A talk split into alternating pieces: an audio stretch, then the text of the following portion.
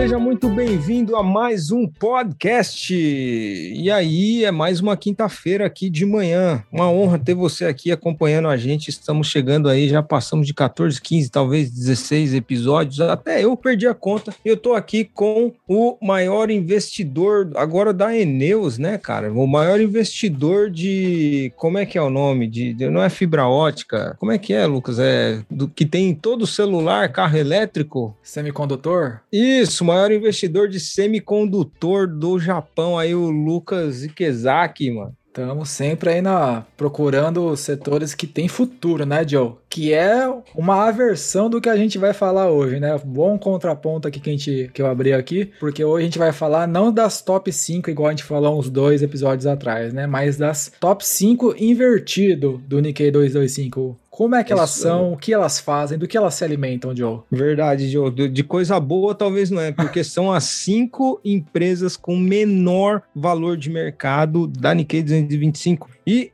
é o podcast de hoje.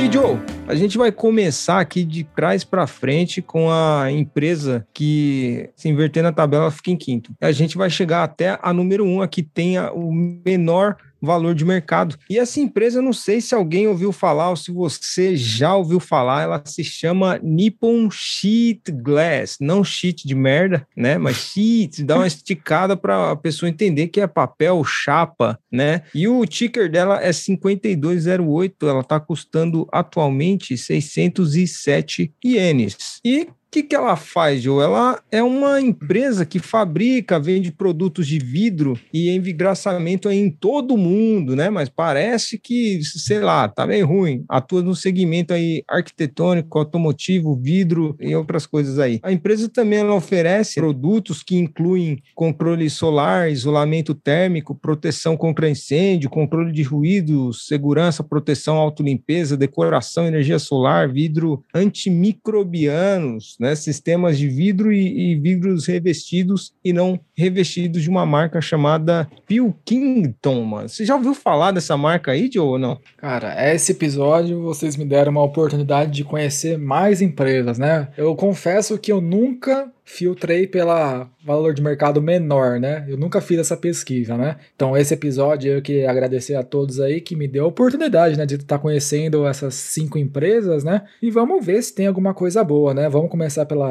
Nippon Sheet Glass. Ela é uma concorrente, assim, da AGC, né? Que é aquela Asahi Glass Company, que é a maior fabricante de vidros do mundo, né? Atua no mesmo setor, aqui no Japão. E, tipo, ela não é uma empresa nova também, né? Então, ela já teve o seu auge, né, de ela é uma empresa muito antiga aqui, como a maioria das empresas aqui do Nikkei 225 são empresas muito antigas, porque o Japão, ele começou esse negócio de bolsa também lá atrás, né? Então, se a gente for pegar no pico aqui da Nippon Sheet Glass, uhum. lá nos anos 2000, assim, ela atingiu o valor por ação acima de 19 mil ienes, quase 20 mil ienes você Caramba, tinha que tá desembolsar para comprar um papel, Joe. E Caraca. agora, né, depois de, em 20 anos, você vê que em 20 anos no mercado de ações não é uma coisa tão grande, né, Joe? Tipo, para você uhum. comparar com empresas aí que tem mais de 100 anos, 20 anos é um tempo assim que a gente pode mensurar, né? É, por exemplo, eu tô vivo em 20 anos, né? Então, tipo, não é uma coisa muito assim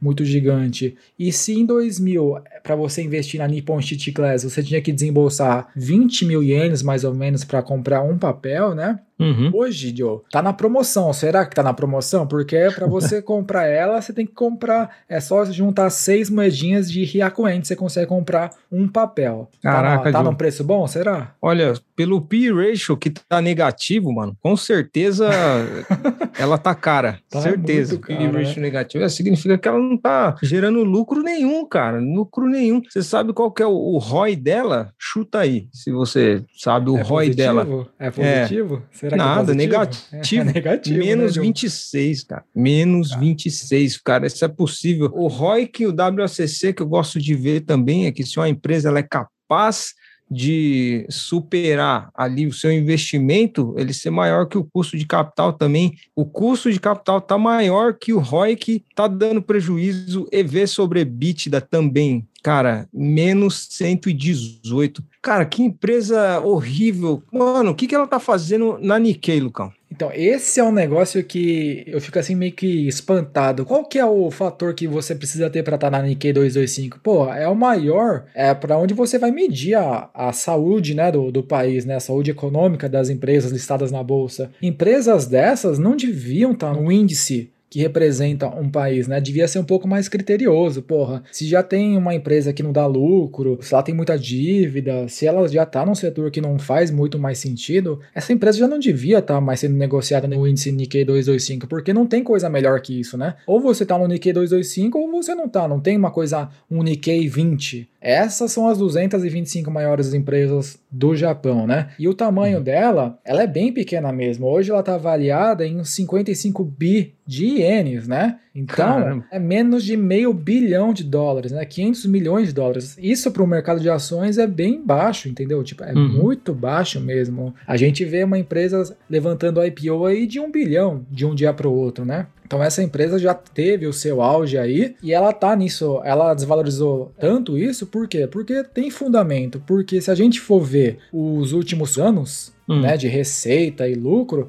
você pode ver que ela não está nem caindo, ela está no prejuízo, ela está batendo recorde de quê? De prejuízo. Exatamente. Né? Então, tipo, como a margem que você falou é negativa, então não tem como ela tá dando lucro. Se a gente não consegue calcular um PL, um ROI, um ROI, que se todos esses estão negativos, é consequência do lucro estar sendo negativo, né? Então que ou ela tá se endividando para sobreviver aí, que é o caso, eu acho, porque a dívida sobre patrimônio líquido é de quase 700%. Então, uhum. para ela pagar isso aí, eu acho que eu vou morrer e ela vai estar tá devendo ainda pro banco ainda.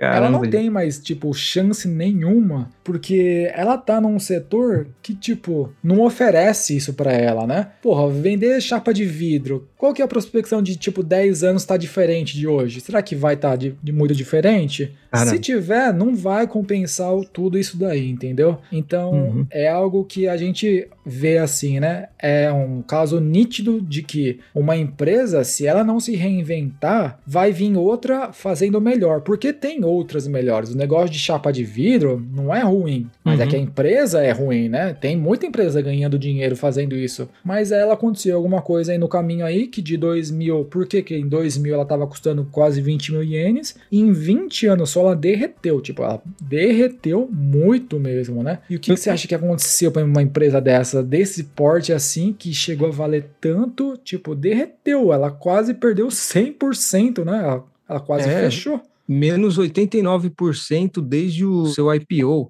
Cara, muito provavelmente ficou para trás na questão de inovação, né, meu? Na minha opinião, talvez. Porque eu daria mais pitaco se fosse um negócio que eu entendesse, mas quando se fala da parte de vidro, assim, para mim, de chapa, de, de, vidro e tal, eu só vejo aqueles prédios espelhados, entendeu? É vidro para prédio e tal, mas com que frequência que os caras constroem prédio e demolem? Ou, ou carro também, né, cara? A não ser que alguém quebre o vidro, alguma coisa assim, ou tenha muitos carros zeros tal, e é um negócio meio complicado de entender. Eu vou junto ali com o Charlie Munger, né? Tem o, os negócios que são fáceis de entender, aqueles que eu não entendo, é duas bandejinhas. Os que são fáceis de entender, eu vou lá e dou uma analisada, compro, mas os que são muito difíceis aí já, já é complicado. Então, sei lá, a gerência não inovou, não ou parou de vender, né, cara? E aí caiu tudo aí. Pô, esse é meu espetáculo de quem é totalmente leigo nesse setor, cara. É, tipo, naquela época provavelmente fazia muito sentido, né? Com certeza. Tipo, se ela já chegou a valer tudo isso daí e hoje não vale nada, naquele tempo, com certeza a gente via, assim, uma demanda, né? Por, por construção civil, é, setor automotivo bombando, né? Coisas sendo uhum. construídas que precisam de vidros, né? E se essa empresa achou que ia ser tudo isso para sempre, né? Ia bombar, acho que, tipo, ela tava muito enganada. Porque se tem empresas que ganham dinheiro ainda com vidro e essa não ganha, eu acho que é uma coisa de gestão, né? Porra, o cara acho que parou no tempo. Ele achou que ia ficar dependendo de carro e de prédio aí para vender vidro para os caras e não se reinventou, certo? Uhum. Essas empresas que a gente vai falar hoje, já vou até resumir, são empresas que não estão em setores ruins né? Porque todas essas têm concorrentes que ganham dinheiro fazendo o que elas fazem. Mas o que aconteceu é que em algum momento aí da trajetória, todas elas foram muito bem sucedidas e são casos verídicos de que tipo, se você não se renovar, se você não mexer aí a sua visão pro futuro, Cara, você em 20 anos, você perde quase 100% do seu investimento. Exatamente, cara. Então, tipo, a gente que prega o buy and hold, por isso que é muito importante a gente ler o resultado que as empresas soltam, né? E qual a quantidade de empresa que você deve ter na sua carteira? A quantidade que você consiga acompanhar. Se você tem uma empresa dessa e você é buy and hold, cara, nos primeiros sinais de queda, de alguma coisa assim que você olha no, no balanço que não está de acordo,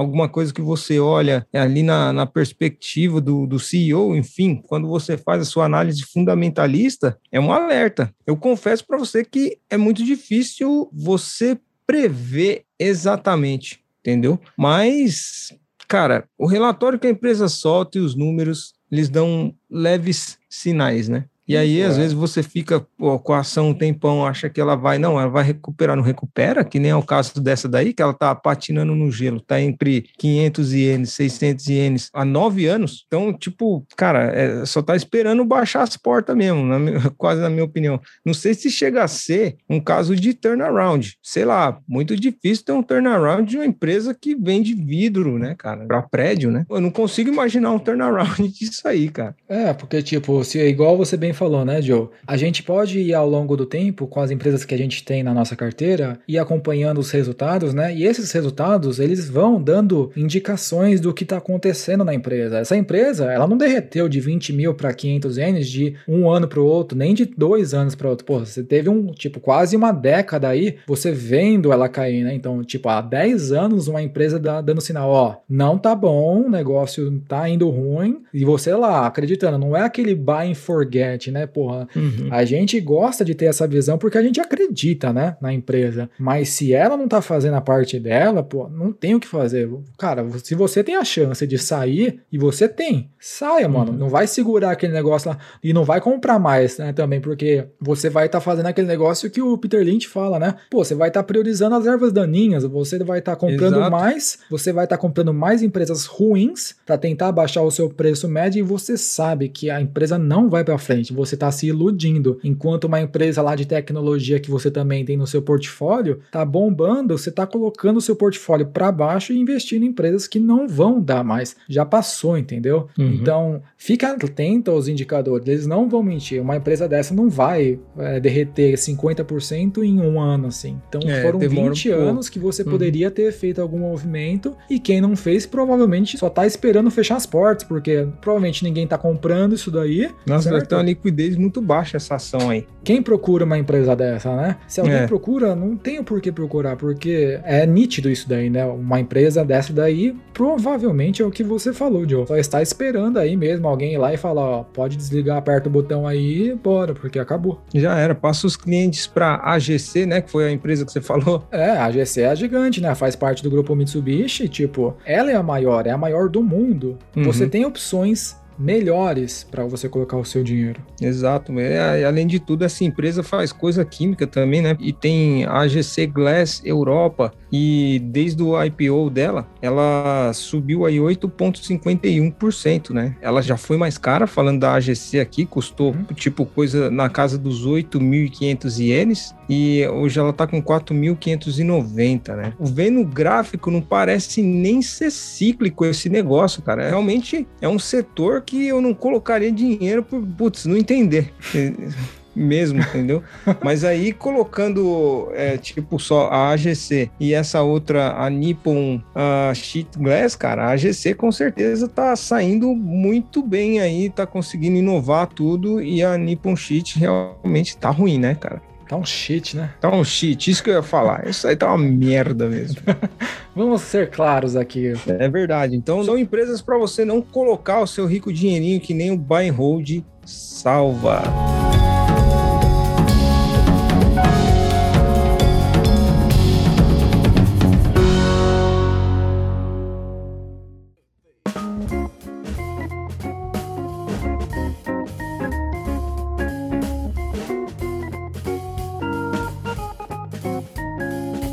Próxima ação, Joe, não sei se você conhece a, a Mitsui. Mitsui é famosinha até, Mitsui Engineering and Shipbuilding, que é engenharia e coisa de barco, aí traduzindo, tradução livre, Herbert Richard, né? E a Mitsui, cara, ela tá envolvida aí nos negócios de construção naval e engenharia em todo o mundo, Indo-Árido aí também, né? A empresa atua, então, nos segmentos de navio, desenvolvimento oceânico, máquinas, engenharia e outras coisas aí. No segmento de navios, ela constrói graneleiros, sei nem que que é isso, petroleiros, transporte de GNL, deve ser alguma coisa de gás, né? Navios de pesquisa, treinamento, navio de patrulha de pesca, né? Navio de alta velocidade, será que faz lancha, Joe? E navios de guerra, pô, vai fazer navio de guerra para quem se o, o Japão não, não pode ter muito poder bélico atualmente, né? Navios de patrulha e submersíveis, né? Então poderia dizer que eles fazem submarino, né? Eles têm outras coisas aí, usinas de biomassa, biogás, instalação de energia eólica, negócio de construção de engenharia, de usina de energia, cara, faz tudo, faz tudo. Os caras faz aí. Tudo, mas é um... não faz dinheiro, né? Que é o que é importante, é, né? Quero chamar essa empresa Mitsui Pato, né? Faz tudo. O pato, ele voa, ele anda, ele nada, mas não faz nada direito. Nada direito, né? Sim, ela carrega um nome muito tradicional. A Mitsui, sim, é a Mitsui que a gente, a gente conhece, que é uma das maiores empresas do Japão. Dentro da Mitsui, né? Ela tem essa divisão aí de produção de navio, né? E, tipo, essa daí, eu até me surpreendi quando eu fui pesquisar, né, pro episódio de hoje. Por quê? Por que eu me surpreendi? Porque eu acompanhava ela, já não, não atualmente, mas eu já acompanhei, já estudei ela um pouco para saber como esse setor aqui no Japão funciona, né? Porque eu sabia que o Japão, há muitos anos atrás, na década de 80, 90, era o top 1 construtor de navios do mundo. Igual você falou, a Mitsui ela atua no setor graneleiro, que é tipo exportação de grãos, é milho, soja. Eles vão torrar aquele navio lá cheio de soja, de milho, produz navio para transporte de gás, que o Japão também é muito forte nisso daí, e ela é um reflexo básico do que aconteceu com esse setor naval aqui no Japão. Todas as empresas que já foram muito grandes derreteram porque concorrência. Chegou o ano de 2000, a China e a Coreia, como também outros setores, como televisão, eletroeletrônicos, tudo isso daí que o Japão ficou parado no, no tempo, a China e a Coreia. Não que o setor parou, muito pelo contrário, ele continuou bombando muito, mas continuou bombando os nossos vizinhos, né? Principalmente por causa do custo de funcionário mais barato, né? Uhum. E o uhum. market cap da Mitsui Shipbuilding é de uns 40 bilhões de ienes, né? Então é uns 400 milhões de dólares, é muito pouco mesmo, muito né? Muito pouco, cara. E nossa. o P ratio dela ela até, até teve um lucro no último ano, dá para pesquisar, né? Mas, pô, o P ratio dela tá acima de 300, cara. É, acima de 300, caramba, 330. Significa que a empresa tá muito cara, mesmo custando Gorriakuen, cara. Gorriakuen, então, tipo, e ela também, como a Nippon Sheet, ela vem batendo recordes de quê? De prejuízo. A cada ano que passa, ela consegue bater a meta. Em 2018, ela perdeu 10 bi. Em 2019, ela bateu a meta e conseguiu perder 70. Em 2020 ela bateu mais a meta e quase perdeu 90 bilhões. No último ano fiscal ela teve um lucrinho assim de 130 milhões de ienes, que é o quê? Isso aí é menos de um Nossa. milhão de dólares, cara. É uns 900 mil dólares. Uma empresa desse tamanho lucrar 900 mil dólares, eu acho que não paga nem a conta de energia. Entendeu? Não, já é sem chance, cara. É, é, e é uma empresa que tem um custo de capital também aí, que ela tem um ROIC, Return on Investment, e o custo de capital dela é mais caro do que o que ela retorna, porque ela retorna está negativo. Sem contar que ela é uma empresa endividada, um ROI, cara, de 0,23 também, muito ruim, margem líquida de 0,02. Então é uma empresa que está ruim. E vendo o histórico dela, também ela, desde o IPO, ela rendeu negativamente quase menos 30%, cara. Ela só teve um pico também, que foi ali no ano de 2007, que ela chegou a custar 6.500 ienes, né? Só isso, só um pico. Ela saiu lá no IPO custando 700. Aí depois de uns anos, realmente ela atingiu ali a sua máxima, quase 7 mil ienes, e depois ela só caiu andou de lado e continua assim. Vendo o gráfico também, eu, eu, não consigo nem dizer que categoria é essa empresa, cara. Talvez agora de turnaround, né? É muito fácil.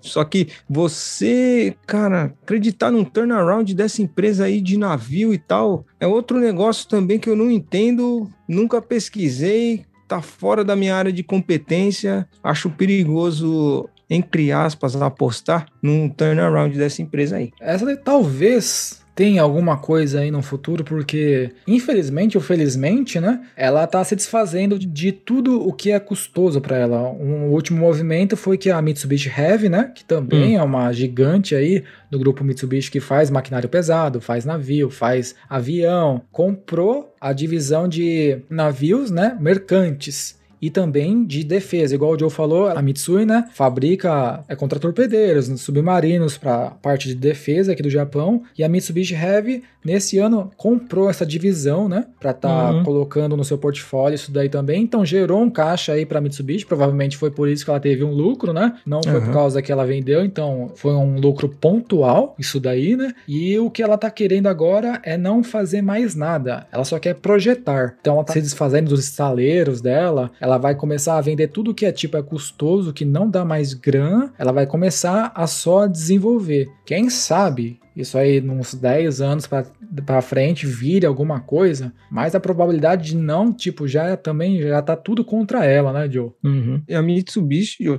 é uma empresa que você bate o olho no gráfico aqui, dá para ver que é cíclica, né? Sim, ela sim. teve ali seus picos de alta, mas desde o IPO também ela tá negativa, né? Se o cara fosse um buy hold, não entendesse a categoria da empresa para saber como ela se comporta, então fica complicado fazer algum dinheiro na bolsa aí, né? E ela comprando essa divisão, cara, eu não, sei lá, eu não, não sei mesmo, Gil vai ser um pitaco meio vazado. É duas empresas que eu não compraria. Mesmo a Mitsubishi sendo perto ali da minha área de competência, entendeu? É, esse setor aqui no Japão é, é muito complicado mesmo, né? Ficou para trás tudo isso daí, né? O Japão já foi. O cara que comprou essa, esse tipo de ação lá em 1980, se ele parasse no tempo e acordasse hoje, ele não ia entender nada. Como em 40 anos um país conseguiu, tipo, destruir todo esse setor, né? Tipo, agora o Japão não é mais conhecido por nada disso. Então, em 40 anos, o Japão, tipo, ele perdeu tudo isso daí, né? Quanto dinheiro deixou de se ganhar com isso daí, né?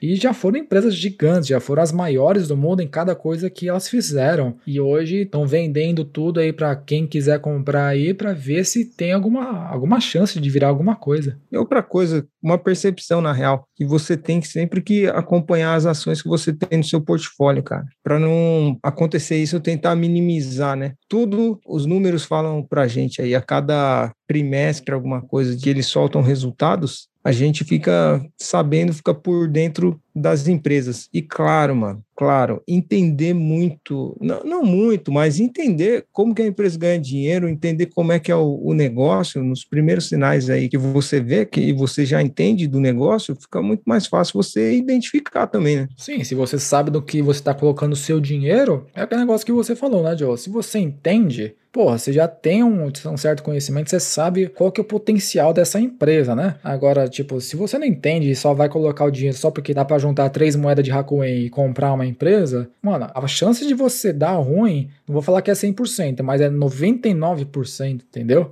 É verdade. Tipo, é bem complicado pessoas que interpretam o mercado de ações dessa maneira aí, né? Uhum. Imagina a liquidez dessa empresa aí também, né, cara? E justo a Mitsui, que é, porra, tem nome, cara. Tem nome. Onde eu trabalhava, é tinha. É gigantesca, cara. Os caras têm financeiro, tá em todo lugar e essa parte aí tá meio capenguinha, né, cara? E se eu conhecesse o setor aí de navio, engenharia naval e tal, poderia falar mais alguma coisa, mas totalmente leigo, cara. Não, não sei. Será que os caras podem fazer um turnaround fazendo barco de cruzeiro? Será que aí eles constroem o próprio cruzeiro deles lá, o cruzeiro da Mitsui, dá um rolê no mar do Japão? Será que isso aí recuperaria a empresa? Não sei, no curto prazo, provavelmente não, né? Porque até se começar a fazer um navio desse tamanho e começar a vender, cara. Então, quem tem ação dessa empresa aí hoje, se tá esperando algum movimento desse tipo aí, cara, tenham muita paciência mesmo, tipo, muita paciência e vai viver a vida, porque se você for ficar torcendo aí para ter uma altinha aí no dia a dia, que eu acho que é o quem tem essa ação faz, porque, tipo, quem entrou nessa ação sabe que, tipo, tá muito ruim entendeu? Tá muito ruim mesmo. Então, só por causa que tem nome não quer dizer que a empresa vai. A Mitsui, ela não vai colocar queimar dinheiro nessa empresa pro resto da vida, entendeu? ou ela vai fechar, ou ela vai vender aí só pra tirar ela do portfólio. Das duas, Sim, uma. Das duas, uma. Então, não é você que achando que vai comprar a empresa aí por 500 anos vai ganhar alguma coisa aí no futuro. Então, eu também, eu não conheço nada sobre esse setor naval, né? Eu só sei que ele, que ele foi muito grande, que o Japão já foi um protagonista, mas também, tipo, não, tenho por que eu colocar minha grana aí, entendeu? Eu prefiro juntar no banco do que colocar numa empresa desse tipo aí. Eu acho que até na guerra também, se não me engano, o Japão, tipo, a parte naval era forte, né? Era forte é, deles. O Japão era conhecido pela frota naval, né? Uhum. Todo mundo tinha muito medo, né? Então, para você ver, cara, porra, é aquilo que eu falei no episódio passado. O Japão de 0 a 1 é muito bom, mas de 1 a 10 ele é muito ruim, entendeu? Na hora de criar, vamos criar. Criar uns bagulho maluco, entendeu? Mas cria. Uhum. Mas de pra você colocar alguma utilidade ou colocar um valor a mais, dar um desenvolvimento no projeto, o Japão é muito ruim em algumas coisas. E para você ver, tem empresa ganhando dinheiro com navio. A China e a Coreia do Sul estão derretendo ferro aí, fazendo navio adoidado aí. Por quê? Porque tem demanda ainda. Tipo, você precisa de petróleo, você precisa de gás, você precisa exportar milho, soja. Então, o setor não é ruim, é mais uma vez, a empresa é ruim. Uhum. Exatamente. E aqui no Japão, Hiroshima, que é o point de, uhum. de soldar navio, é o point aí, né? Onde é o estaleiro aí na parte de baixo. Aqui na parte de cima, aqui em canto, não tem muito, né? A maior uhum. parte dos estaleiros está aí para baixo, aí na sua redondeza aí. Não, Cara, não tem tipo... nada na minha redondeza aqui, não, Joe. tem nada aí, não? tem Porra. nada, não. Tem nada, não, Joe. É, é lá para Hiroshima. Aqui em Osaka tem uns portos aqui também, mas eu não sei se eles fazem esse tipo de, de trampo. Não tô sabendo, Joe.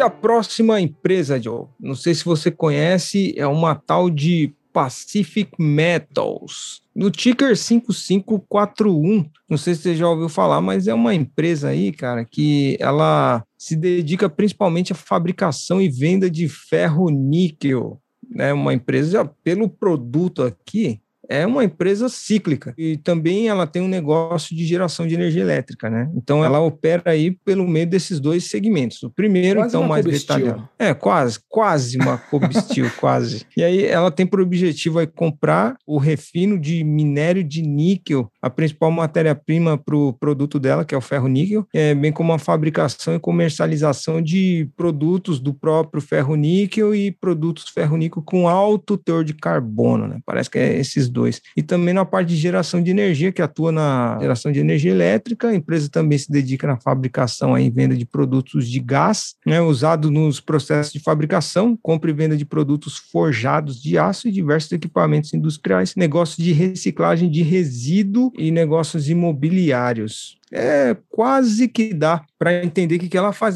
Parece que derrete ferro e vende energia elétrica. Eu não vou dizer que é quase uma Cobestil, Joe, porque a Cobestil ela tem uns outros cinco ou seis aí braços de negócios, né? 50% a produção de aço, alumínio e também tem lá um pouquinho de energia elétrica, engenharia, está presente no mundo inteiro. Essa daqui, não sei, ela está muito defasada esse negócio de ferro níquel, parece que é o, é o nicho do nicho, entendeu? Tipo, tem um é monte de ferro, mas ela só, só vende esse negócio do, do ferro níquel, cara. Eu não sei nem quem usa isso daí, apesar de conhecer um pouco. Com certeza, e tipo, é mais uma empresa muito pequena aí, o valor de mercado dela tá em tem uns 30 bilhões de ienes, né? Então, tipo, é menos de 300 milhões de dólares isso daí. Cara, 300 milhões de dólares no mercado de ações, um fundo aí, se quiser, compra esse daí e ainda compra ó, mais uma empresa de brinde aí, né? Porque ela é muito pequena mesmo. E, tipo, não é que ela foi pequena toda a vida dela, né? E vai, nos anos de 2007, assim, ela já chegou a custar um papel mais de 20 mil ienes. E hoje Caramba, ela tá custando 1.600 ienes. E vendo o gráfico aqui, realmente ela é extremamente cíclica né, que em 2007 ela estava 22 mil ienes, né? E em 2008 o negócio foi caindo, foi caindo, foi caindo pra caramba. No meio de 2009 ela chegou a bater 3 mil ienes. Ou seja, em dois anos, cara, ela passou de 22 para 3 mil ienes. Caramba. Então, só que o ciclo dela é bem forte, né? O negócio aí é bem pesado mesmo, né? Vendo o, o gráfico esticado assim de tudo, Cara, parece que ela só teve esse pico aí de custar 20 e poucos mil, mas depois ela teve alguns. A gente diminuir, sei lá, cara, cinco anos.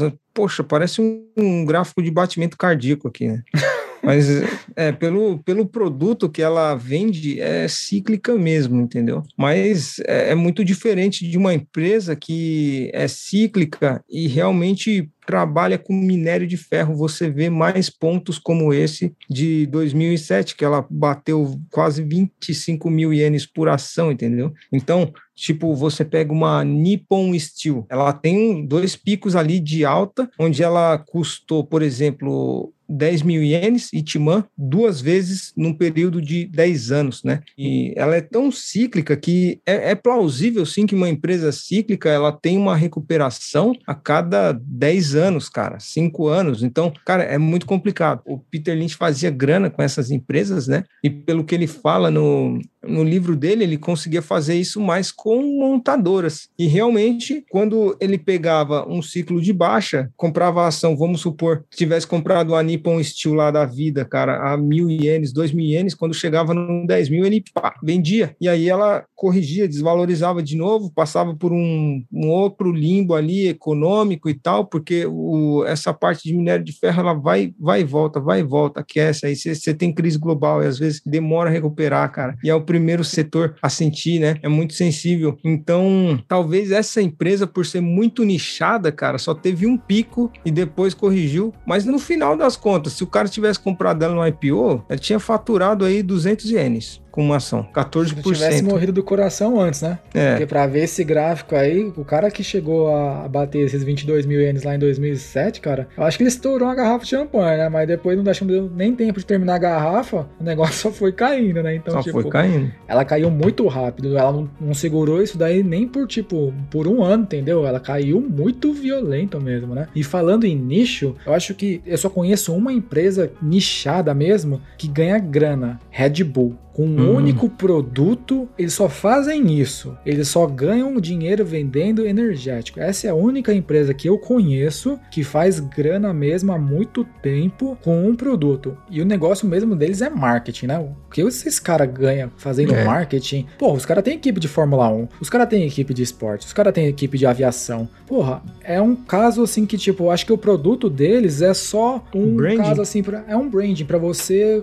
fazer parte da empresa. Porque o que esses caras conseguem fazer só com uma latinha de energético, os caras estão de parabéns mesmo, entendeu? Que não é o caso dessa daí, né? E infelizmente, tipo, é, não soube, né, dar valor ou agregar valor pro produto nichado que eles têm. Uhum. É verdade. O níquel, cara, é um. É como se fosse um aço mais brilhante, tá ligado? Ferro níquel tal. É usado, na maioria das vezes, para dar um banho numa peça de aço para melhorar o acabamento dela, entendeu? Então você vai lá dar um banho de ferro níquel níquel no negócio para ficar mais bonito, entendeu? Mas você não vê com, com tanta frequência, assim, esse negócio. Pra você ter ideia, parece aquelas, tipo, maçaneta prateada. O material da maçaneta ali não é de. não, é não aço mas ela tá com banho ali de ferro níquel. Se eu não me engano, eu posso estar confundindo com cromo níquel. Vai que tem alguém que ouve a gente aqui é da área vai falar, pô, você tá falando besteira aí. Cromo, banho de cromo níquel. O de ferro níquel eu não sei exatamente, é porque me lembra muito que o níquel é como se fosse uma liga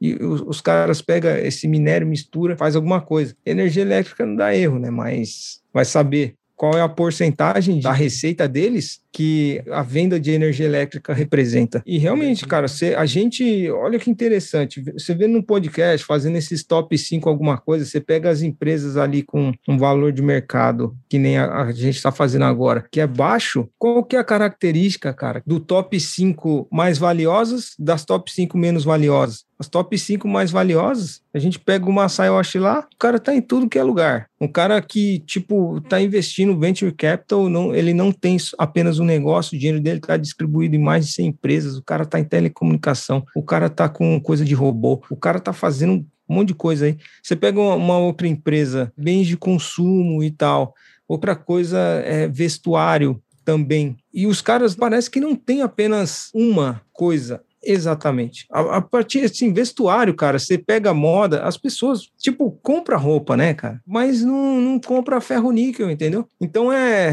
complicado. Essas empresas aqui que a gente tá vendo, que são as top 5 de ponta cabeça, com menor valor de mercado, eu pude ver que é, é super nichada, parece que é o nicho do nicho, ele já tem um nicho ali, é minério de ferro, mas dentro do minério de ferro ali tem outro nicho, o cara puxou um, um braço ali, que é difícil dele destacar, criar um mercado ali dentro. Né? Então, é algo para se observar também como um lessons learned, das empresas que a gente pegar para ver, velho. Porque quase todas as empresas aqui no Japão não faz só uma coisa. Elas têm um, uma porrada de coisa, né? Você pega a Mitsubishi, pô, tá em todo lugar, cara.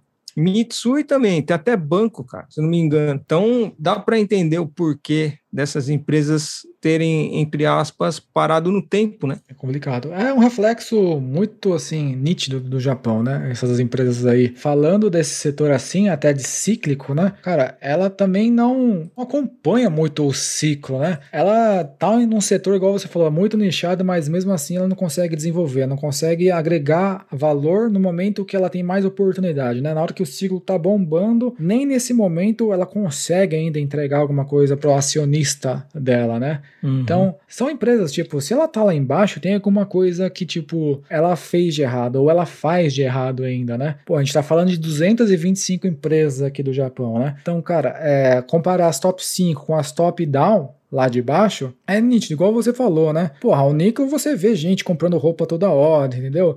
Sony, você vê PlayStation aí, propaganda na TV, cara, tipo, você vê o dinheiro girando, né? Você vê uhum. lá, mesmo que se for saindo em propaganda, você vê, porra, o cara tá investindo em marketing, o Nico construindo loja pra cacete. Então, tipo, é, é, é bem nítido, aí, não, ela não tá lá embaixo por acaso. Não tem o que fazer muito. É verdade. Falando da fast retailing aí, que é vestuário, é um nicho, beleza. Só que, cara, dentro do nicho tem públicos-alvos, mano, de classe. Então, você tem a Uniqlo que atende um público, você tem a JU que atende um público, e o cara tem outras coisas. É porque a marca Uniqlo, só ela sozinha, 40%. Fora as, as, outras coisas que ele tem. E, e, o cara quer passar a Zara. Nossa. E, tipo, imagina o investimento. A Zara é outro público. Não sei o que, que ele vai fazer. Cara doidão aí, né? Mas você vê campo, entendeu? O que, que o cara que vende ferro níquel pode fazer? Que classe? Cara, que público-alvo é o dele? Vai ser empresa. É um negócio business to business, né? É complicado. Pô. E fica aí realmente pra gente perceber quando for analisar uma empresa, né? Não é só o número, mas você ter essa sacada, essa visão e aprender por que, que uma empresa está lá embaixo, ela desvalorizou tanto e está andando igual caranguejo há alguns anos, a gente já pega e se vê uma empresa diferente. Daqui lembra aquela que está assim, assim, assado e tal. Mas claro, que nem a gente estava falando da empresa anterior, que faz vidro, né? A concorrente dela tá bombando dentro do setor, né? Não em escala mundial comparando com as top 5 mais valiosas do Japão, né? Mas tá se sobressaindo num setor que parece ser nicho do nicho, né? Então, tipo, essa daí também, ela tem as suas concorrentes, né? Então, se a gente for pegar uma concorrente dela, tem a Sumitomo é, Metals, né? Que, tipo, a Sumitomo também é outra empresa gigante aqui, né? Igual a Mitsui, ela empresta o nome para essa empresa, a de Zinco, né? A Sumitomo, ela empresta esse nome assim para essa empresa de metal, porra, é, se você for ver, comparar a Sumitomo com essa Pacific Metals, né? Cara, são empresas no mesmo setor assim. Se você colocar um gráfico sobre o outro, você vê que o pico é sempre na mesma proporção. Quando uma sobe, a outra sobe. Mas você vê que com o tempo, você vai esticando o gráfico, a diferença de espaço entre uma empresa e outra é nítida. Elas caem, sim, elas caem, só que uma cai menos do que a outra e consegue ainda assim levar as ações um pouco para cima né, consegue acompanhar os ciclos, né? Essa que a gente está falando agora que é a Pacific Metals, ela não conseguiu fazer isso, ou seja, ela só foi abaixando ainda mais cada vez mais o seu desempenho, né? Então, se a gente pode tirar alguma lição do que a gente está falando aqui hoje, a gente pode estudar sim, é importante estudar as top-down para saber como o que não fazer, né, com os nossos investimentos. Eu acho muito importante essa oportunidade que a gente está tendo de passar isso para vocês, porque a gente também teve que estudar isso daqui, né? Então, são coisas que a gente já sempre ouviu, né? Coisas assim muito nichadas, você tem que ter algum diferencial, você tem que ter preço, você tem que ter gestão e tudo isso não tá tendo aqui, entendeu? O setor não é ruim, a empresa é ruim.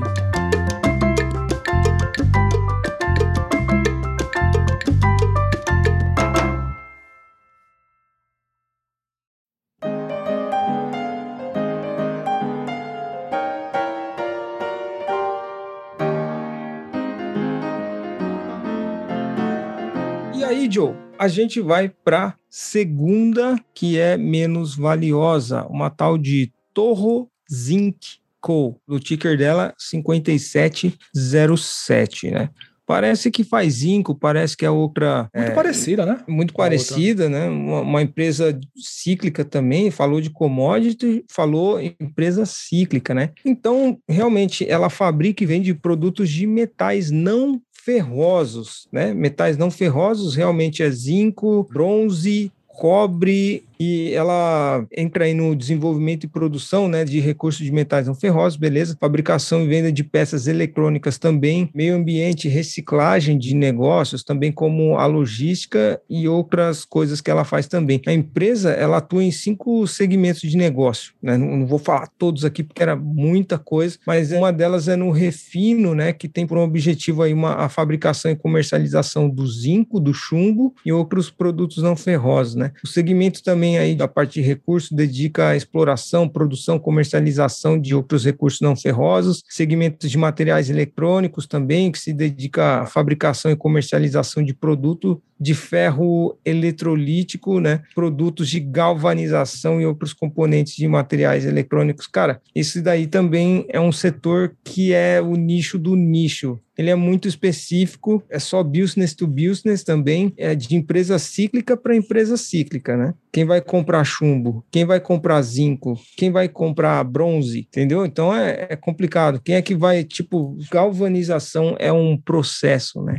Então ele só consegue fazer isso para outras empresas. Se as outras empresas não estiverem indo bem, não estiver vendendo, parece que é uma, uma empresa terceira de uma empresa cíclica, entendeu? Você pega a Cobistil lá e ela vai fazer um, um trabalho, fala, ó, oh, cara, eu quero que você faça uma galvanização aqui e tal. Aí vai contratar essa empresa. É como se fosse isso. Então, se você pega uma, uma Cobistil que tava ruim, das pernas um pouquinho aí, essa empresa vai ficar muito mais, cara. É, essa daí, tipo, ela acompanha o mercado, só que ela acompanha o mercado, parece que num andar inferior, né? Tipo, ela nunca vai estar tá sempre nas máximas, igual uma, por exemplo, uma Kobe Steel pode atingir. Ela também é muito parecida com aquela Pacific Metals que a gente falou agora há pouco, é muito parecida, os picos são muito parecidos, né? Em 2007, pico alto, depois caiu muito, em 2007 ela passou de 12 mil ienes um papel, né? E uhum. hoje ela tá custando menos de 2 mil, tá em uns 1.800 ienes, né? É, 1.800 então, ienes. É mais uma empresa que, tipo, quando ela atinge o pico, esse pico é sempre menor do que a baixa anterior. Então, tipo, o pico dela cada vez vai ficando menor quando vem o ciclo dela, né? Uhum. E ela é bem pequena também. Ela tá avaliada em uns 24 bi de ienes, é menos de 200 milhões de dólares. Tá num nicho bem nichado. O beta dela é muito alto. O beta ah, dela é quase 2. É Nossa, complicadíssimo, é cara. Alto. É super, é super, super sensível a qualquer coisa que aconteça na economia global, cara. Isso, ela é muito. Então, quando ela reage quase duas vezes, né? Mais do que o setor que ela tá incluído, né? Então, tipo, quando vem um negócio muito ruim, você pode esperar que ela vai cair muito, entendeu? Exatamente. E quando ela deveria reagir, a gente vê aqui no gráfico que ela não reage proporcionalmente, então ela sempre reage, mas perdendo. Então uhum. também não, o negócio não está a favor dela. E outro negócio que também eu estava lendo quando eu estava pesquisando sobre essa empresa é que ela também não tem um histórico muito bom, né? Porque ela é bem antiga, né? Ela foi fundada lá na, em 1937, mais ou menos. Uhum. Ela atua nesse setor igual que o Joe falou, né? Só que no finalzinho do século 20, né? Ela foi responsável por um envenenamento por cádmio na ilha de Tsushima, aqui no Japão. Cádmio é um dos materiais que ela fabrica, né? Que está presente uhum. em pilha, em bateria de lítio, né? Então uhum. é um material pesado, muito tóxico. Então, fora isso, ela tem esse histórico de ter tido responsabilidade por um envenenamento de uma ilha aqui no Japão, né? Caramba, então, imagina o que os investidores dessa empresa devem estar tá pensando, porra, o que que eu, como é que eu vou sair dessa, né? Exatamente. é uma empresa também que não, a gente pode até falar, nunca se sabe, né? Mas, cara, esse nunca se sabe, às vezes ele é meio perigoso, né? Uhum. É aquela, aquele ditado que eu não sei quem fala, mas ele é muito perigoso, ele é muito importante, né? Acho que fala assim, o momento mais perigoso é quando você fala, dessa vez vai ser diferente. Cara, essa frase quando você vê o negócio derretendo e fala, ah, não, dessa vez vai diferente, e você só vai empurrando, cara, dessa vez vai diferente, mas vai ser diferente para baixo, ela vai conseguir bater a meta para baixo, entendeu? Esse negócio de, ah, acho que dessa vez vai. Cara, não vai Empresa assim não vai, entendeu? Então cara, é, é melhor você nem entrar. Essa daí, esse nicho, cara, ainda mais esse negócio de, de pilha aí, coisa eletrolítica. Eu sou engenheiro mecânico de formação, tipo, vem algumas coisas, não, não sou especialista, né? Mas minimamente, cara, minimamente mesmo. Eu lembro de ter visto alguma coisa parecida na, na faculdade, né? E, cara, para uma empresa dessa, com um beta alto desse, realmente ela deveria, quando tivesse uma recuperação econômica, por regra, ela recuperar também. Uhum. Porque é o que acontece com empresas que têm o beta alto. Só que quando vinha crise, o beta alto jogava ela para baixo, mas quando a economia se recuperava, ela não subia, mesmo o beta dela sendo dois. E esse escândalo também ajuda, né, cara? Então, nossa, que, que merda, né? Tristeza. né? Tristeza. Que tristeza, dá um, dá um negócio. Isso aí não é nem turnaround, é um negócio que fica, tipo, marcado mesmo, né? E lembrando mais uma vez aqui que eu sempre trago o Décio Bazin, ele já não investiria nessa empresa por causa desse escândalo. Ele também não compraria a mesma que eu tenho na carteira da Cobistil por ter adulterado também em 2018 resultados de testes nos materiais que ela vendia. É, aço, alumínio, tal, adulterou lá. Isso daí, cara, é um, é um puta perigo. Você vai colocar num carro, alguma coisa, e você fez o teste e viu que o, o aço utilizado pode não estar com as propriedades corretas ali de resistência, você pode causar um acidente para alguém. E aí, pô, a mesma coisa essa daí. Ele não investiria em nenhuma das Essa daí também, cara, não nem colocaria dinheiro por causa desse negócio do envenenamento de uma ilha em, pô, no Japão. Uma ilha inteira, cara. Mancada. Pô, né? ruim, que, tipo, negócio triste. Resumindo, a gente nem terminou aqui, mas a gente vai falar. A gente não colocaria a nossa grana em nenhuma dessas aí, tá? Porque a gente só quer trazer aqui uma curiosidade para vocês, né? E também acho que um material de estudo. Vocês estudem o caso delas estudem como elas chegaram aí. Porque falar de Microsoft, falar de Apple é bonito, né, Joe? É uma história bonita, é. né? O cara uhum. começou na garagem lá, com pouco dinheiro, startup, pá, foi mandado embora da empresa, aí voltou, Steve Jobs, né? A empresa mais rica do mundo pô, essa história é contada aí em qualquer jornal aí toda hora. Mas essas empresas aqui que a gente tá trazendo, eu tenho certeza que vocês nunca ouviram falar, porque a gente também nunca ouviu falar. Mas qual que é a história delas? Pô, a história delas é o fracasso, é como não fazer um negócio, entendeu? Então, se você quer se dar bem, você tem que conhecer o ruim, né, Joe? Pra você se afastar sempre. Uhum. Então, tipo, é, esse aqui é um episódio mais para você se informar de como não fazer um investimento em um negócio também. Exatamente. Tem um negócio que o, o Thiago Negro falou, cara, a respeito das histórias. A gente só sabe das histórias de sucesso porque é bonito, né? de fracasso é. ninguém escreve, cara. Ninguém conta, é. né? Não vende, né? Não Falei, vende. Fracasso. Quem que vai comprar uma história dessa empresa assim, um livro? Pô, ninguém quer saber. Eu quero, eu quero saber como é que deu certo. Para você dar certo, você tem que também não fazer as coisas erradas. Para não fazer as coisas erradas, você tem que saber o que, que deu errado. Então, estamos trazendo isso aí para vocês. É. Outra coisa que é só por curiosidade, às vezes nem tem muita relação a história, cara, a vitória é de quem conta mais ela. Se você perguntasse logo após a guerra na França quem que ganhou a guerra, os russos ou os Estados Unidos? Todo mundo falava os russos, mas aí passou o tempo, os Estados Unidos sempre escreveu a história, escreveu, escreveu. Muito filme, né? Muito filme. Resgate Soldado Ryan, Pearl é. Harbor, é só filme de bilheteria, né? E com o tempo só. isso aí vai mudando. Se você perguntar Exato. hoje, aí, quem que ganhou? Estados Unidos. Né? Então, puxou esse gancho quando você falou desse negócio de história, não tem muito a ver, mas eu achei muito interessante uhum. trazer aqui para o nosso podcast, porque também aqui é cultura, né, Joe? É uma conversa, Pô, aqui vale tudo. É isso aí, Joe. E essa empresa, então, nem nas outras a gente colocaria grana. Outra empresa cíclica que teve um pico de alta, vamos dizer assim, dois, mas que foi muito próximo um, do outro e nem foi tanto assim. Mas, assim, no final das contas, se você tivesse comprado ela lá no IPO, você teria ainda 0,11 não teria perdido tudo se você fosse um buy hold ia ficar no 0 a 0. Mas você ficar no 0 a 0 dos anos 2000 até hoje é doído, né? 21 é doído, anos porra. ganhar só 0.11, por isso que não tem garantias, né? E a, a pergunta que realmente a gente recebe com muita frequência, se eu colocar tanto na bolsa e deixar lá, quanto é que rende? Bom, depende, cara. Você comprar uma empresa que nem essa daqui, vai render 0,11%. Então, vai muito além, uma pergunta muito difícil de responder. Quando analisa a empresa, tem que ver bem os fundamentos, tem que entender o mercado dela, como que ela vende, como que ela ganha dinheiro. A gente martela, porque é muito simples, né? Às vezes o, o pessoal espera algo mais complicado, né? Fala, pô, investir deve ser difícil. A gente fala que é assim, não, você tem que entender o que a empresa vende, você tem que investir naquilo que você conhece. A pessoa, pô, mas é só isso mesmo, tal, não sei o quê. Fala, sim, é só isso, sim, é só isso. Só isso.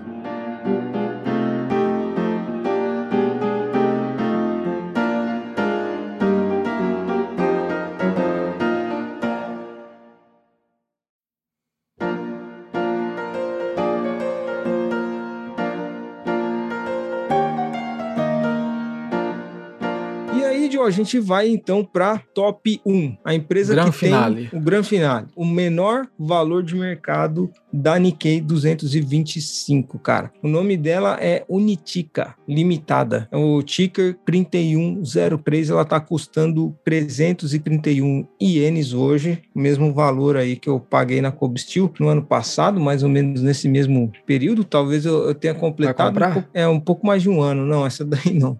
Nenhuma dessas cinco eu vou pôr meu suado dinheirinho aí, Joe. E essa empresa aí, ela é de manufatura, cara. E ela faz um negócio de macromoléculas. Outra, já falou macromoléculas, eu já lembro de química, biologia. Cara, eu não ia muito bem na escola nessas matérias aí, não. Negócio de materiais funcionais, não sei direito o que, que é. Ela atua em três segmentos, né? De macromoléculas, que tem objetivo a fabricação e comercialização de filmes plásticos, resinas, tecidos e não tecidos. Aí já clareou um pouquinho, né? Macromolécula, filme plástico e resina, né? Segmento de materiais funcionais que é produtos de fibra de vidro, pérolas de vidro, fibra de carbono ativado, entre outros. Eu também não tenho conhecimento aprofundado disso. E aí o segmento de fibra que atua na comercialização de diversos tipos de fibras, como fios de algodão. E além disso, a empresa também ela está envolvida num projeto de equipamentos de fábrica, gestão de construção e negócios de manutenção de equipamentos, né?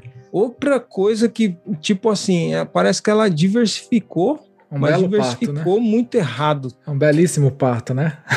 É um belíssimo tudo pato. Um pouco, mas não faz dinheiro, né? É. E cara, essa da empresa também é um caso de tipo você colocar o dinheiro e se você quer perder, coloca nela aí, que é 100% de certeza. Ela é tipo, com o tempo aí, Joe, ela vai, hoje ela tá valendo uns 150 milhões de dólares, né? Quem sabe aí com o tempo até eu posso comprar aí, né? Mais para frente, né, com os investimentos aí, né? Quem sabe, né? Investindo em boas empresas te proporciona a comprar coisas aí, né? Se você quiser comprar aí com 150 milhões de dólares, certeza que você bater lá, os caras vendem. Porque é. os caras nem eles acreditam mais no negócio. E é. também, tipo, é uma empresa que tem um beta ainda muito elevado, ela tem é mais de dois o beta dela, né? Então, tipo, ela reage muito ao mercado, mas quando reage é, para reagir bem, reage muito mal. Então, não tem o porquê nem você tentar colocar um pezinho aí, ver se vai dar alguma coisa. Provavelmente não vai dar. O PL dela também Tipo, é meio alta, tipo, é 13, entendeu? Porra, você quer comprar um PL de 13, tem coisa muito melhor aí, por esse preço aí, até mais barato, uhum. né? E, tipo, é o que o Joel falou, ela tá inserida aí nesse negócio, ela faz também filme plástico aí, corte salgadinho, sabe? Aqueles plásticos assim,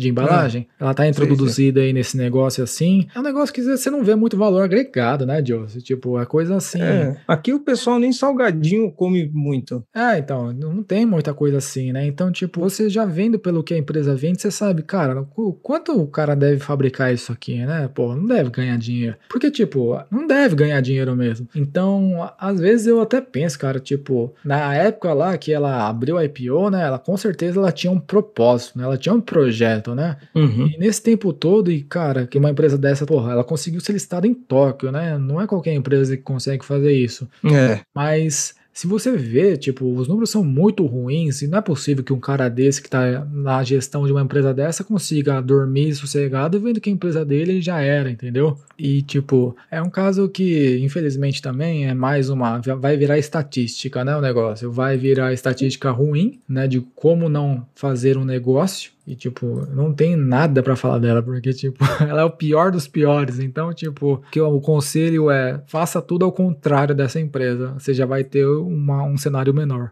Exatamente. A gente sempre fala, como buy and hold, que quanto mais tempo você fica com uma ação, menor a probabilidade de você perder dinheiro. Não é o caso aqui, né? É, que, tipo, não é dessas. Regra assim, é, né, não é uma regra e tal. Como toda regra, existe as suas exceções, né, cara? A gente pegou as cinco piores de 225, né? Mas é metodologia para a gente selecionar essas empresas que sim, que se a gente segurar, o gráfico dela é diferente, é sempre vai para cima, não em linha reta, vai ter suas, suas baixas, mas no final das contas, a gente sempre vai ter uma participação, né, do crescimento da empresa. Agora, essa daqui também, se você tivesse entrado no, no IPO dela, ali nos anos 2000, ela estava 331, ela está o mesmo valor agora. Ah, não, não, é fixa. o que ela está custando, renda fixa não, é, tipo, ela estreou na bolsa com 710 ienes, ela está 331 agora. E como todas as outras aqui que a gente viu, ela teve o seu pico, mas o, o pico dela foi custar 2.500 ienes, né? Não foi tanto. E algo curioso também, essa empresa ela é de 1889. Eu falei da Suntory, que é de bebida, que faz o cafezinho da Boss aí. Ela também é de 1889. Só que, cara, é bebida. É, realmente é uma empresa consolidada. Vende café, vende cerveja e tal. Agora essa daí me admira, tá tanto tempo assim, 100 anos vendendo o que vende entendeu? E ela é aqui de Osaka, Joe. Sede é, dela é aqui aí. em Osaka, é vizinha aqui, ó. Foi fundada em Amagasaki. Amagasaki não tá tão longe aqui, não. É uma estação da J.R. Pô, fiquei admirado. Caramba, mais de 100 anos essa empresa tá aí e Cara, eu acho muito que o governo japonês não deva falir, porque é um patrimônio do Japão, empresa de 100 anos. Deve ter uma rica de empresas de 100 anos aqui que é ruim, cara. Pô, pelo Só menos a fachada ser. os caras vão manter, né? Não é possível. Eu é. não vou deixar uma empresa dessa aí falir. Até um caso, até meio que. Porque todas essas cinco empresas que a gente falou, pô, eu tenho certeza que ninguém conhece, entendeu? Não faz é. sentido alguém conhecer isso daí. Mas tem uma empresa que eu conheço, provavelmente não é muito difícil vocês conhecerem. Você conhece a Onkyo, Joe? O-N-K-Y-O? Ela, eu lembro que ela até teve no Brasil, ela é como se fosse uma Sony. Ela faz aparelhos de som, entendeu? Tipo, era uma marca assim bem famosa até nos Estados Unidos, entendeu? Uhum. E tipo, ela também é um caso de uma empresa que é até um pouco mais conhecida, mas que é triste, porque ela chegou a, a custar no pico, né, lá em 2017, assim, 1.500 ienes, né? Pô, foi o auge dela lá, né? Agora, Joe, você me fala aí, quanto você acha que em três anos, em quatro anos, ela caiu de uns 1.500 ienes, você acha que ela tá quanto? Mas pode chutar bem baixo, assim. Cara, deve estar tá 50 ienes, então. Não, eu falei pra você chutar baixo. Não ridiculamente baixo. Não, não, ela tá menos que isso, cara. Eu tô falando pra você chutar baixo, Ju. Porra, 5 ienes. Ela tá custando 2 ienes. Se você pegar. Nossa, cara. Uma moedinha de 10 ienes, você consegue comprar 5 ações dela, né? Era uma empresa que, tipo, ela foi meio que. Não sei o que aconteceu, mas era uma empresa conhecida, sabe? Tipo, eu via, eu ia em casa de pessoas que tinham algum equipamento Onkyo, entendeu? Então, tipo, eu já peguei num equipamento desse aí, entendeu? Uhum. Então, tipo, faz muitos anos que ela só queima a caixa e, tipo, é prejuízo. E eu tava vendo uma notícia que ela tava até vendo alguma forma de, tipo, ser deslistada da bolsa, entendeu? Ou de alguém vender, ou de fechar mesmo as portas, porque não tem mais. Ela, ela já falou, não tem mais o que fazer. Ou alguém compra isso daqui, ou a gente vai fechar mesmo, porque não tem mais. Ela não tem mais como reverter tudo isso daí, entendeu? Então, esse é um caso que acho que provavelmente alguém que esteja ouvindo esse, esse podcast provavelmente pode conhecer uma empresa e sim, ela está custando 2 ienes hoje. E ela é negociada ainda. Então, tipo, e o ruim é que ela é negociada para um negócio de trade, né? Como ela é muito baixa, o beta dela é muito alto. O beta dela é mais de 2, é uns 2.2. Uhum. Então, empresa que tem um preço muito assim baixinho, os caras que faz trade gosta, né? Tipo, o cara coloca sei lá, coloca milão, o cara quase vira dono da empresa, entendeu? E tipo, o é. negócio subiu 1% e ela é muito volátil no dia a dia. Então é, é nítido que ela é só tá aí por causa de trade ainda, entendeu? É meio triste, é triste uma é empresa. É triste chegar nesse é, ponto. É, se a empresa custa 2, aí ela no fim do dia tá custando 4 ienes, você teve 100%. um rendimento de 100%, cara. Nossa, se você coloca 20 mil nela, você rendeu, chegou a 40 mil, você ganhou 20 mil, 20 entendeu? mil no dia, Investindo caramba, 20 mil, então, tipo, é triste. É uma, Super trade aí, não sabia dessa. Ela tá na Topix, não, ela não tá no Nikkei, tá? Só pra gente falar. Ela não tá aqui porque ela, a gente tá falando sobre o Nikkei, né? Então ela nem tá uhum. no Nikkei 225, né? E no Topix, não sei se ela tá no Topix, mas o valor de mercado dela também não é, tipo, muito alto, né? Ela tá avaliada hoje, como ela tá valendo 2 ienes, né? O valor de mercado dela tá uns 580 milhões de ienes, né? Então uhum. isso daí é menos de 5 milhões de dólares uma empresa valer menos de 5 milhões de dólares numa bolsa é bem tipo assim, tipo, é, é, é menos que small entendeu? caps, micro, menos que micro caps. Ah, com certeza, porque small cap geralmente é menos de um bilhão, né, de, de dólares, né? Então, tipo, uhum. ela tá muito menos que isso daí, entendeu, mano? Tem startupzinha aí de esquina vale muito mais que isso daí, entendeu? Caramba, então, É triste ver essas é paradas, triste. né, cara, essas empresas aí, porque ninguém monta uma empresa para ir à falência. Ponto aí, né? É, chegar a esse ponto. E, tipo, na Topix, por exemplo, tem duas sessões, né? A primeira e a uhum. segunda. Uhum. A gente, inclusive, poderia fazer as top 5 da Topix, primeira sessão, e da segunda também. Seria interessante. Fazer o top 5 das mais tops, com maior valor de mercado, e também das que tem menos. Agora, você imagina, cara, uma empresa, se, essa, se a gente está vendo essas empresas aqui desse jeito na Nikkei 225, você imagina achar, que vai achar na Topix segunda sessão. Caramba! Tô nem vendo. Empresa, nem, vai ter empresa que você nem sabe o que faz, viu? Verdade, cara. E tipo, é só setor complicado demais. Que é, como que a pessoa física vai pôr dinheiro nisso daí, cara? A empresa tá listada, mas quem é que compra isso aí? Só instituições, mano. Talvez. Vamos é, vender tipo... essas cinco pra Nomura Shoken, talvez. quer, quer, dar, quer dar o troco nos caras aí? Quer dar o troco. E quem vai rir sou eu, Joe. E dessas cinco empresas, eu não colocaria, nem eu, nem o Lucão, a gente ia colocar dinheiro nosso nelas, mas nem para comprar uma única ação. Talvez para uma única ação, sim, vai. Só uma. É sambiar com ele. É, vai que. Eu vou deixar de comprar um... um cafezinho, né? Vai, vamos comprar uma, vamos comprar 10% da empresa aí. Verdade. em vez de comprar um café, vou comprar 10% da empresa. E eu não tenho nada a acrescentar. Eu espero muito que esse episódio tenha agregado aí para vocês, que a gente é buy and hold, mas tem que ser buy and hold acompanhando as ações que você tem. É buy and hold, não buy and forget. Né? Você tem que analisar de tempos em tempos os números da empresa que você tem no portfólio para não virar o que aconteceu, né? Para não virar o que virou essas cinco empresas que a gente comentou hoje. E para o episódio de hoje, Lucão, você trouxe uma frase aí para gente, uma frase de impacto? Trouxe uma frase aí do um cara que eu, eu gosto muito, acho que o Joe até gosta ainda mais, que é o Greenblatt. Oh. Então, essa daí é. Eu sei que você gosta muito do cara. E, tipo, o que ele fez naquela época lá, quando ele escreveu o livro, né? Porra, é meio que. Quem quer saber mais sobre investimento, eu acho que é legal você ler, entendeu? Tipo, a filosofia do cara, né? Tem muito valor naquele livro lá, entendeu? Tem muita coisa assim. É melhor você investir num livro desse do que numa empresa dessa daqui que a gente tá falando, entendeu? 100% de chance de você Verdade. aproveitar muito melhor um livro do que uma empresa. É mais um caso de que no episódio anterior eu encerrei falando sobre investir em conhecimento é o melhor tipo de dividendo que você pode ter. Cara, compra um livro desse, mano. Pra que você vai querer comprar uma empresa dessa esperando que ela vai lucrar aí? Mesmo que se ela estourar 100%, você vai ganhar o quê? Você vai ganhar milão, entendeu? Porque você vai colocar um milhão de ienes numa empresa dessa? Não vai, né? Não. Então, se você for ganhar 100%, você vai ganhar o quê? 10 mil ienes? Pô, compra dois livros de investimento que custa menos de 10 mil ienes, né? E o que, o Joe Greenblatt fala, né? Embora no curto prazo o senhor mercado possa definir definir os preços das ações com base na emoção, no longo prazo é o valor da empresa que se torna mais importante para o senhor mercado, né? E tipo, o que que tem de comum nessas cinco empresas? Não é o preço da tela, porra, eles não têm valor, entendeu? Uhum. É tipo, o preço é insignificante, você não interessa se ela custa 10 ienes ou 1 milhão de ienes, mas o valor que ela proporciona uhum. tem valor no que ela faz, cara? Porra, Provavelmente para alguém tem, entendeu? Mas para a maioria não tem, tanto porque ela tá nesse ponto, ela chegou nesse ponto, então ela não provou o seu valor, né?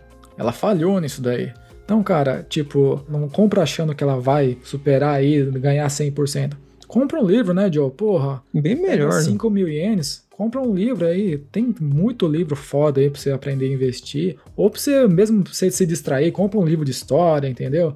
Vai ver um filme que, tipo, empresa boa, geralmente eles não estão lá embaixo, né? Se elas estão lá embaixo é porque tem alguma coisa. E elas estão lá embaixo há muito tempo, então, tipo, já se provou, Verdade. né? O efeito Lynch elas... já tá aí, né? Provavelmente é, ela vai Lynch. continuar por mais tempo uhum. aí. Exatamente. E é isso aí, Joe. Agradeço a sua presença mais uma quinta-feira e espero que essas top 5 de baixo para cima tenham agregado muito valor na sua vida em questões de conhecimento. Ficamos por aqui até a próxima quinta-feira e tchau!